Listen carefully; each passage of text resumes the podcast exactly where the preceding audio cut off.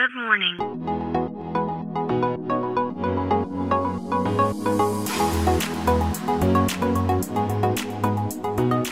Bom dia, Califórnia, bom dia, Brasil. Aqui quem fala é Felipe Janetti, diretamente de Palo Alto, Califórnia, no coração do Vale do Silício. Hoje é quinta-feira, dia 5 de maio de 2022.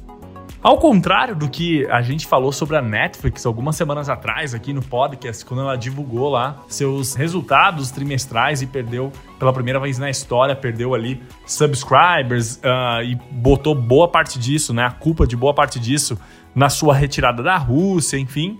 Ao contrário disso, a Spotify divulgou seus resultados e anunciou que ganhou, né, agora chegando a 158 milhões de premium subscribers e 356 milhões de usuários ativos mensais dentro da plataforma.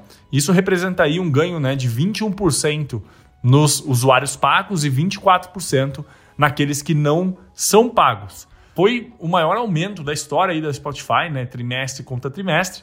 E muito desse aumento vem por conta de uma estratégia que a Spotify adotou no ano passado, que foi a estratégia dos podcasts, né, de ter ali contratos exclusivos de podcast. Um exemplo disso é o John Rogan, que é um dos maiores podcasters aqui dos Estados Unidos uh, e que tem um contrato exclusivo com a Spotify.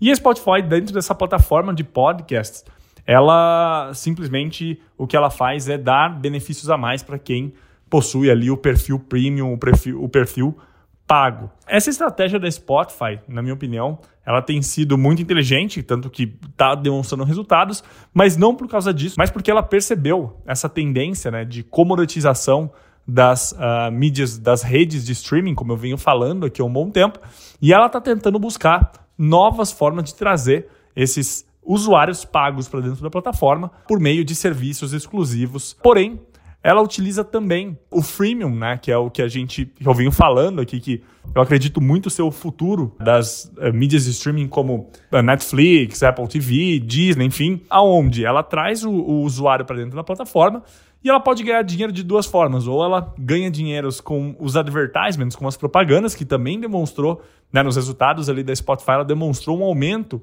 né, no ganho com propagandas para usuários não pagos, o seu objetivo é converter esse usuário não pago em usuário pago. E aí ela não ganha mais com a propaganda e ganha com a recorrência ali uh, do assinante. Então, a Spotify, que percebeu isso antes do que todas, está trazendo resultados, né? Cresceu bastante e eles demonstraram um ânimo muito grande, né? E demonstraram ali que tem uma perspectiva de maior crescimento ainda, né? Nos próximos trimestres.